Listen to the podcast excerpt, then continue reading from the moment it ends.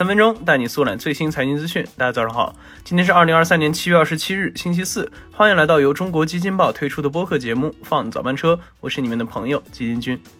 首先，我们先来听几条快讯。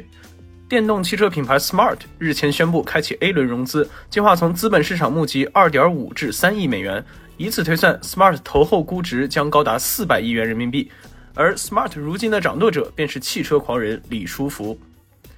七月二十五日晚间，财富中国五百强排行榜出炉，总营收达十五万亿美元。国家电网、中石油、中石化分列营业收入前三，总营收超一点四八万亿美元。相比之下，往年表现强劲的互联网公司们这次并未进入前十。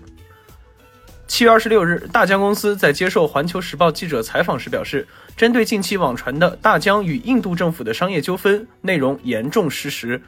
大疆表示，并未收到印度方面的订单邀约，更不会出口无人机用于军事用途。OK，快讯听完，我们就一起来聊聊昨天一线城市的一些银行开始降低存量房贷利率的事吧。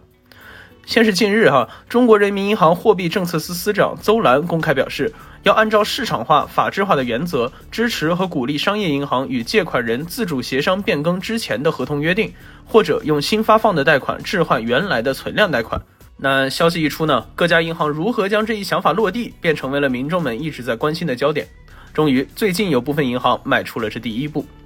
据南方日报记者采访获悉，近日兴业银行广州分行针对存量按揭客户发放了一年期的利率优惠券，具体发放时间和优惠细节还要等后台统一发文件。但除了广州，根据常州日报记者报道，虽然常州市商业银行还没出台统一的指导文件和具体细则，但是已经有一些贷款人与贷款银行就存量房贷利率进行了沟通，也有银行同意下调存量房贷利率。这近年来啊，存量房贷利率和新增房贷利率之间的差距在不断的扩大。数据显示，大部分一线城市当前新增首套房贷利率都已经降到了百分之五以下，最低达到了百分之三点七，而存量首套房贷利率基本都还保持在百分之五以上。那有券商分析称，假设可以将存量房贷利率调整对其新增房贷利率，则存量房贷利率将下调三十五到八十五个基点，每年可以降低居民还贷现金支出八百到两千亿元，约占居民房贷支出的百分之三到百分之六。基金君觉得啊，现在各家银行通过各种方法来刺激居民提前偿还房贷，势必会对银行本身的资产收益率造成影响。无论是以盈利为最终目的的商业银行，还是现在对盈利指标有要求的国有大行，这样的举措其实更像是银行们的社会责任心的体现。那就比如说兴业银行广州分行哈，虽然还没有特别明确的优惠幅度，而且时间跨度也只有一年，但这一步也算是银行鼓起勇气做出的一次大胆的尝试。